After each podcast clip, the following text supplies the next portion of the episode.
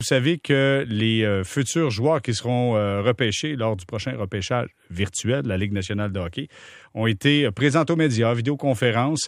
Et on va revenir également sur cette, sur cette série entre Tampa Bay et Dallas avec Martin McGuire qui est avec nous. Salut Martin. Je trouve ça le fun de ta question. Bonsoir Jérémy. ça te tente de répondre, hein? Ben, écoute, écoute, moi là je vais te dire, si je me fabriquais un joueur de hockey, là, je pense que j'aimerais la puissance, la détermination et la vision de jeu de McKinnon. Oui. Euh, puis, je, puis, je, mixerais ça avec, euh, avec l'aspect finesse et spectaculaire de Patrick King.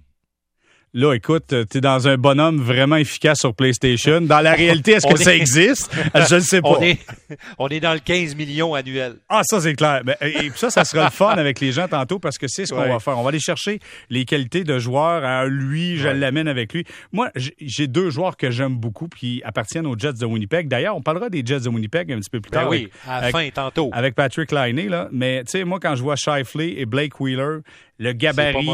Tu sais, il me semble, j'aimerais avoir ces gars-là dans mon équipe. Fait que donc, le si, leadership, exact, le leadership des deux gars aussi. Si j'aime créer un bonhomme, ça va faire partie de ça. Mais bref, ça sera un sujet pour plus tard. Martin. C'est-tu quoi? Moi, je pense là, que Victor Edmond a été créé avec de l'ADN de Larry Robinson. Ça n'a aucun sens.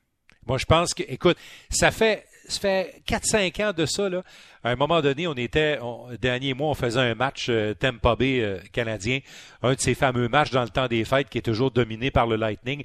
Et soit dit en passant, le meilleur joueur du Lightning contre le Canadien, c'est Victor Hedman. Mm-hmm. Euh, puis je le regardais, puis à un moment donné, il s'est sorti spontanément. J'ai dit, Danny, c'est le Larry Robinson des temps modernes. Tu imagines, ce bonhomme-là mesure 6 pieds et 6, pèse 230 livres et a un coup de patin exceptionnel. Ah, il est phénoménal. Défensivement, il est partout sur la patinoire et je le regardais jouer et je regardais la distance, tu sais, on appelle le gap, la distance qu'il va Oui. donner avec les, les attaquants de l'autre côté. Oui. là. Écoute, j'ai l'impression qu'il est arrêté par moment. Il peut exploser, partir offensivement, défensivement. C'est une machine, ce gars-là. Machine. Là, je veux pas dire, je veux pas dire quelque chose de grossier là, mais euh, ça a été long pour Victor Hedman, euh, Jérémy. Les, les trois premières années à Tampa, ça a été long. Euh, on disait oui, il va être bon, oui, il va être solide, oui, il a le package, mais il fait des erreurs, puis comment, hmm, quand il est sous pression avec la rondelle, ça n'a pas été facile, facile. Les trois premières années, on a été très patient avec lui à Tampa. Euh, euh, L'entraîneur John Cooper est arrivé puis il l'a toujours protégé parce que les critiques ont été euh, aussi virulents que ça peut être à Tampa Bay parfois là, mais je peux te dire une affaire là. Si Victor Hedman avait commencé sa carrière avec les Leafs de Toronto, je ne sais même pas s'il sera encore à Toronto. C'est sûr, c'est sûr. Mais il y a un chiffre magique dans son cas, dans le cas de Victor Edmund, c'est 29. Il a maintenant 29 ans. Ça fait la Ben oui, différence. t'as son meilleur. Exactement. T'as son meilleur. Exactement. Écoute, je, je voulais te parler, euh, je voulais te parler un petit peu de la finale justement parce que c'est un, c'est un bon lien avec John Cooper. Euh, Aujourd'hui, on a parlé de la bulle parce que dernièrement, on a parlé de la bulle de façon négative. Mais aujourd'hui, John Cooper a dit si on est rendu là comme équipe, c'est entre autres parce que la bulle nous sourit. Notre équipe fonctionne bien dans la bulle, nos joueurs sont ensemble, ils se serrent les coudes, ils sont tout le temps ensemble. Nous, les coachs, on est tout le temps ensemble. Et, c'est un des effets positifs de la bulle. Écoutons-le. I know our team is in a better spot now than we were when we entered the bubble. And not saying we weren't close then, but this experience is really um, is really drawn it together. Just I, I can speak really on our coaching staff. The hours we spend every single day with each other, um, and and the players. that you know you watch some of the things they're doing together, the games they play, the practical jokes, like everything, and they're just all together and they're all happy. And, and naturally, winning helps with that. But even the games that nobody's kicking the can with their head down, it's uh, everybody's there to pick each other up. And the group, I mean, everybody they did lay in traffic for each other, and that's what I've seen grow during this playoffs, and probably the reason why ha- we're having some success. Alors, ils se tiennent les coudes, euh, Jérémy. C'est ce que nous dit essentiellement euh, John Cooper. Ils sont là les uns pour les autres. Même quand ça a été mal, c'est sûr que la victoire aide à ça. Là, aujourd'hui, ça devait bien aller dans le petit jeu qu'ils ont organisé ou quelque chose. Mais quand même, euh, Cooper insiste que quand les- les moments ont été plus difficiles pour le Lightning, les joueurs sont restés ensemble. Écoute, euh, bien malin celui qui va vraiment prédire exactement ce qui va arriver, là, mais c'est leur année, Jérémy. C'est leur année. Là. Euh, puis les Stars de Dallas vont devoir faire énormément pour les renverser. Euh, dans le quotidien maintenant, Steven Stamkos, l'entraîneur, n'a pas donné trop de détails. On va en savoir plus demain. On sait que la finale entre dans une phase très importante. C'est un 2 en 2. Ça s'est jamais vu dans l'ère moderne, un 2 en 2 euh, dans une finale de hockey euh, de la Ligue nationale, parce qu'évidemment, Jérémy, un club de l'Est contre un club de l'Ouest, là, ça fait long à voyager. Deux en deux, ça ne se fait pas.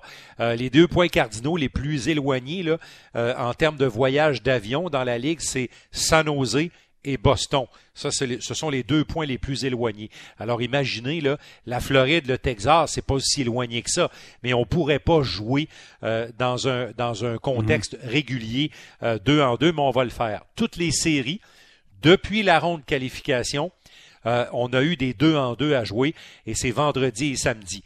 Ça va être un deux en deux. On a parlé de Edmund tantôt. Hier, là, quand le Lightning a pris les devants, par trois buts. Là, on a modulé Edmund. On a gardé le Larry Robinson des temps modernes au banc un petit peu. Là. 21 euh, minutes au lieu de 26, c'était sa moyenne depuis le, début des séries. Et euh, par contre, il y en a un qui n'aura pas de congé, vraisemblablement, c'est Vasilevski. Cependant, c'est sûr que demain soir, si on va en cinquième période de prolongation, les deux entraîneurs vont avoir de sérieuses questions à se poser sur le gardien qu'ils vont choisir le samedi soir. Mais Théoriquement, on devrait voir Kudobin, Kudobin, Vasilevski et Vasilevski. Écoutons John Cooper. I think the, the back-to-backs in the playoffs can't be judged the same way the back-to-backs can in the regular season, in my opinion, because you're you're taking travel out of it. Now, yes, well, things change if tomorrow goes into five overtimes. Who knows? Like there's there are aspects that we go through that uh, have us make these decisions, but um, you know, Vass will be in the net tomorrow night, and um, you know, I think I said it last night. You need you need your big boys to be there for you, and they have all playoffs long, and I just don't see why we really need to change that. Ouais, écoute, euh, Curtis McElhaney, là, la magie est un petit peu partie. Alors, tu veux avoir Vasilevski pour les deux matchs, comme le coach euh, Cooper vient de dire les big boys, euh, tes, tes, joueurs les plus importants, tu veux les avoir sur la glace tous les soirs. Alors, Vasilevski est un grand garçon. Il devrait être capable de passer à travers mm. ce 2 en 2. Là, c'est vendredi, juste mentionner aux gens, vendredi 8 heures. Donc, euh, le match numéro 4 et le match numéro 5, c'est samedi à 8 samedi. heures également.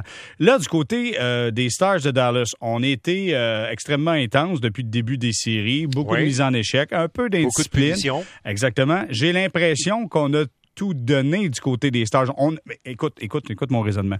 J'ai l'impression qu'on ne peut pas en donner plus que qu'est-ce qu'on a déjà fait, outre les pénalités, mais j'ai l'impression que Tampa Bay peut encore jouer encore mieux que qu'est-ce qu'on a fait face aux Stars de Dallas. Les Stars de Dallas peuvent malmener encore plus les joueurs clés du Lightning. Ça, ils peuvent le faire. Ils peuvent être encore plus incisifs, frapper mieux. Quand je dis frapper mieux, c'est éviter le banc des pénalités, mais être robuste, être sur la rondelle. Ça, je pense qu'ils peuvent le faire parce que il n'y a pas de Séguin, il n'y a pas de Radulov dans la finale jusqu'à maintenant. Euh, ça prend ces deux-là euh, inévitablement. Euh, Radulov a été formidable jusqu'à maintenant, mais dans la finale, c'est un peu difficile. Puis lui aussi est indiscipliné. Joe Pavelski a dit aujourd'hui, écoutez bien là, à 5 contre 5, il dit moi je pense qu'on rivalise contre le Lightning. On est là, là. On est dans cette série-là. Mais si on s'en va sur le banc des punitions, Là, c'est une autre histoire. Le Lightning de Tampa Bay connaît de très, très bons moments en avantage numérique pendant la finale. Ça n'a pas été toujours le cas pour eux, mais durant cette finale, ça marche. On a sorti le crochet pour euh, Anton Kudobin euh, dans le match d'hier. C'était simplement pour le sortir de la cuisine parce qu'il faisait chaud.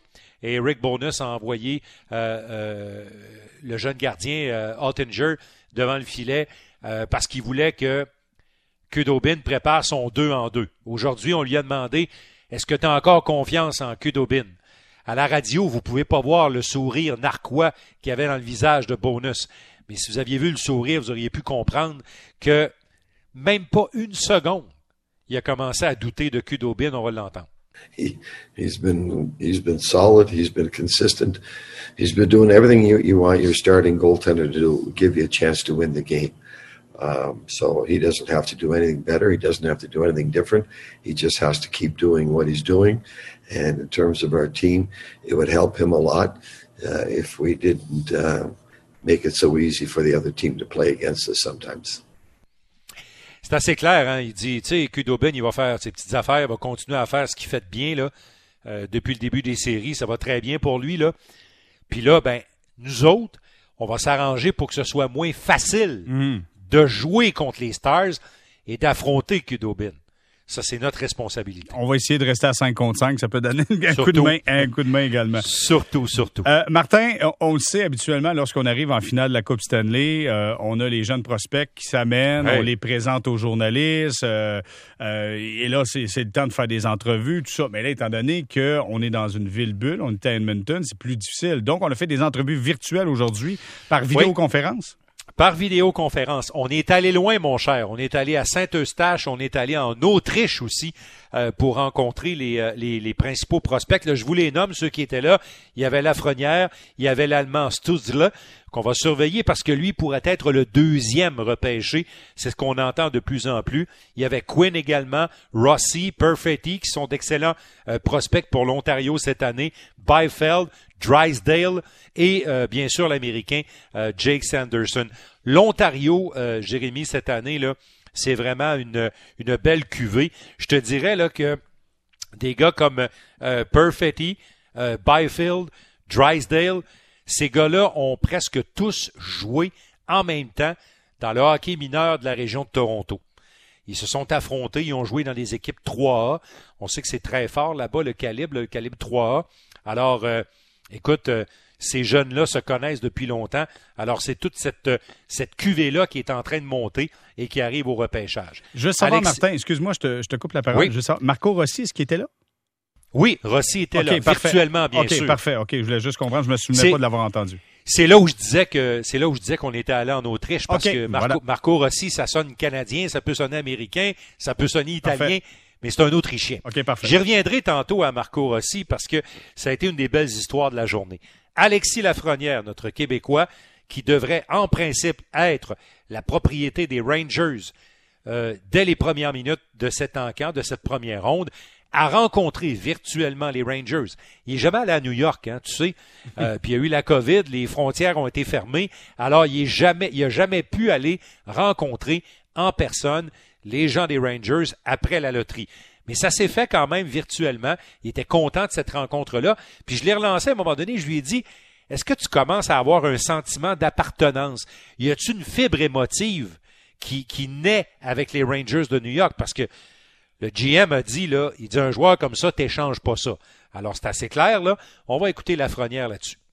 Ouais, j'ai eu une rencontre avec eux euh, sur Zoom, puis euh, il y avait pas mal, euh, pas mal toute l'organisation. là. Il y avait le directeur général, les, entraîneurs, puis des membres de l'organisation. Fait que c'est sûr, ça a été spécial pour moi de, pouvoir leur parler. Puis le lendemain du draft, sais, quand un peu ça avait, euh, la tension s'était calmée un peu, je pense que je peux dire ça comme ça. Puis, puis euh, ça a été vraiment, euh, vraiment le fun. Puis euh, ils m'ont laissé vraiment une bonne impression. C'est pas encore fait, il n'y a rien de, de confirmé. Puis euh, pour moi, tant que euh, je ne vais pas savoir dans, dans quelle équipe je vais m'en aller, ben il n'y aura pas vraiment de, de lien qui va se créer. Puis le repêchage est dans pas, pas longtemps, dans, dans quelques jours, une semaine et, et quelques jours. Fait que pour moi, c'est juste de- d'essayer de, d'attendre ce moment-là. Puis euh, quand ça va arriver, ben c'est sûr que euh, l'équipe qui va me repêcher, euh, il va se créer un lien. Ouais, il va se créer un lien. Euh, Tu sais que Mario Lemieux avait fait ça il y a une couple d'années. hein. Ça a pris du temps avant. Ça a pris, euh, ça a Hmm. pris au moins deux jours avant qu'il y ait un vrai mariage avec les pingouins, mais c'était pour des autres considérations complètement différentes. Lafrenière est assez pragmatique par rapport à ça. Euh, les gens qui suivent le junior de près savent qu'il ne se présentera pas à Rimouski cet automne, euh, même si la Ligue nationale n'est pas prête à partir. Lafrenière s'entraîne ici dans la région de Montréal avec euh, son préparateur physique et aussi il s'entraîne avec euh, d'autres gars euh, de la Ligue nationale, tant hors glace que sur glace. Alors lui, vraiment, là, c'est Ligue nationale. Il n'a pas exclu une deuxième participation au championnat mondial de hockey junior, dépendamment quand les activités de la LNH recommenceront et surtout dépendamment de ce que décidera l'équipe qui va repêcher. Euh, sais parce que si les Rangers, on sait que les Rangers vont le repêcher, là, à moins de, quelque chose qu'on voit absolument pas venir. Là. Les Rangers, par contre, là, si rendu là, à la mi-décembre, il n'y a pas eu de, de, match de la Ligue nationale, Jérémy, il va y aller au championnat mondial de mhm. hockey junior. Je suis à peu près convaincu. On a parlé aussi d'une autre chose parce que, tu sais, être sur le, le, stage, comme on dit, sur la scène du, du Centre Bell à Montréal, parce que ça aurait eu lieu au Centre Bell, avec le chandail des Rangers, avec euh, tout le, le, glamour que d'être un Québécois repêché euh, au tout premier rang euh, au Québec. On sait que ça arrivera pas.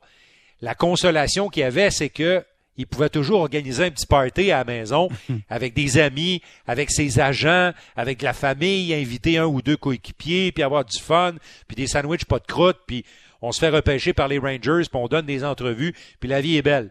Mais là, la, distanciation publique, euh, la distanciation euh, sociale. Euh, sociale reprend de nouveau, la COVID reprend de nouveau. Là, écoute, là, c'est presque en confinement. que Alexis Lafrenière va être repêché. On va le voir en pyjama si la tendance se maintient. Voici ce qu'il avait à dire là-dessus. c'est un peu une déception, c'est sûr. Là. Je mentirais de dire que que c'est pas une déception, mais euh, je pense que euh, je vais pouvoir euh, profiter du moment aussi, puis ça va pouvoir être, quand même plaisant. Là. Je vais être, on ne sait pas vraiment avec le confinement, puis avec la situation du COVID, mais je vais être avec ma famille, c'est sûr, puis je vais inviter probablement quelques amis, tout dépendant de, de combien de personnes on peut être. Puis, c'est sûr, on, va avoir du fun, je pense, on va en profiter, c'est sûr. Puis, c'est un moment qui, qui passe une fois dans une vie, fait qu'il faut quand même euh, faut en profiter avec les, les gens, euh, avec nos proches.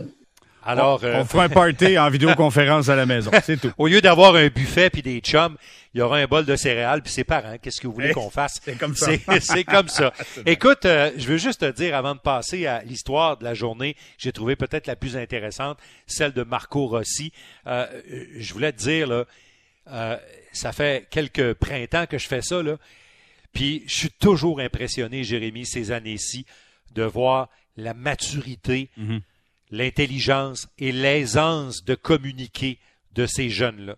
Je, suis vraiment, vraiment impressionné. Euh, le jeune euh, Perfetti, là, Tabarouette, il aurait pu nous entertainer pendant une heure, Jérémy.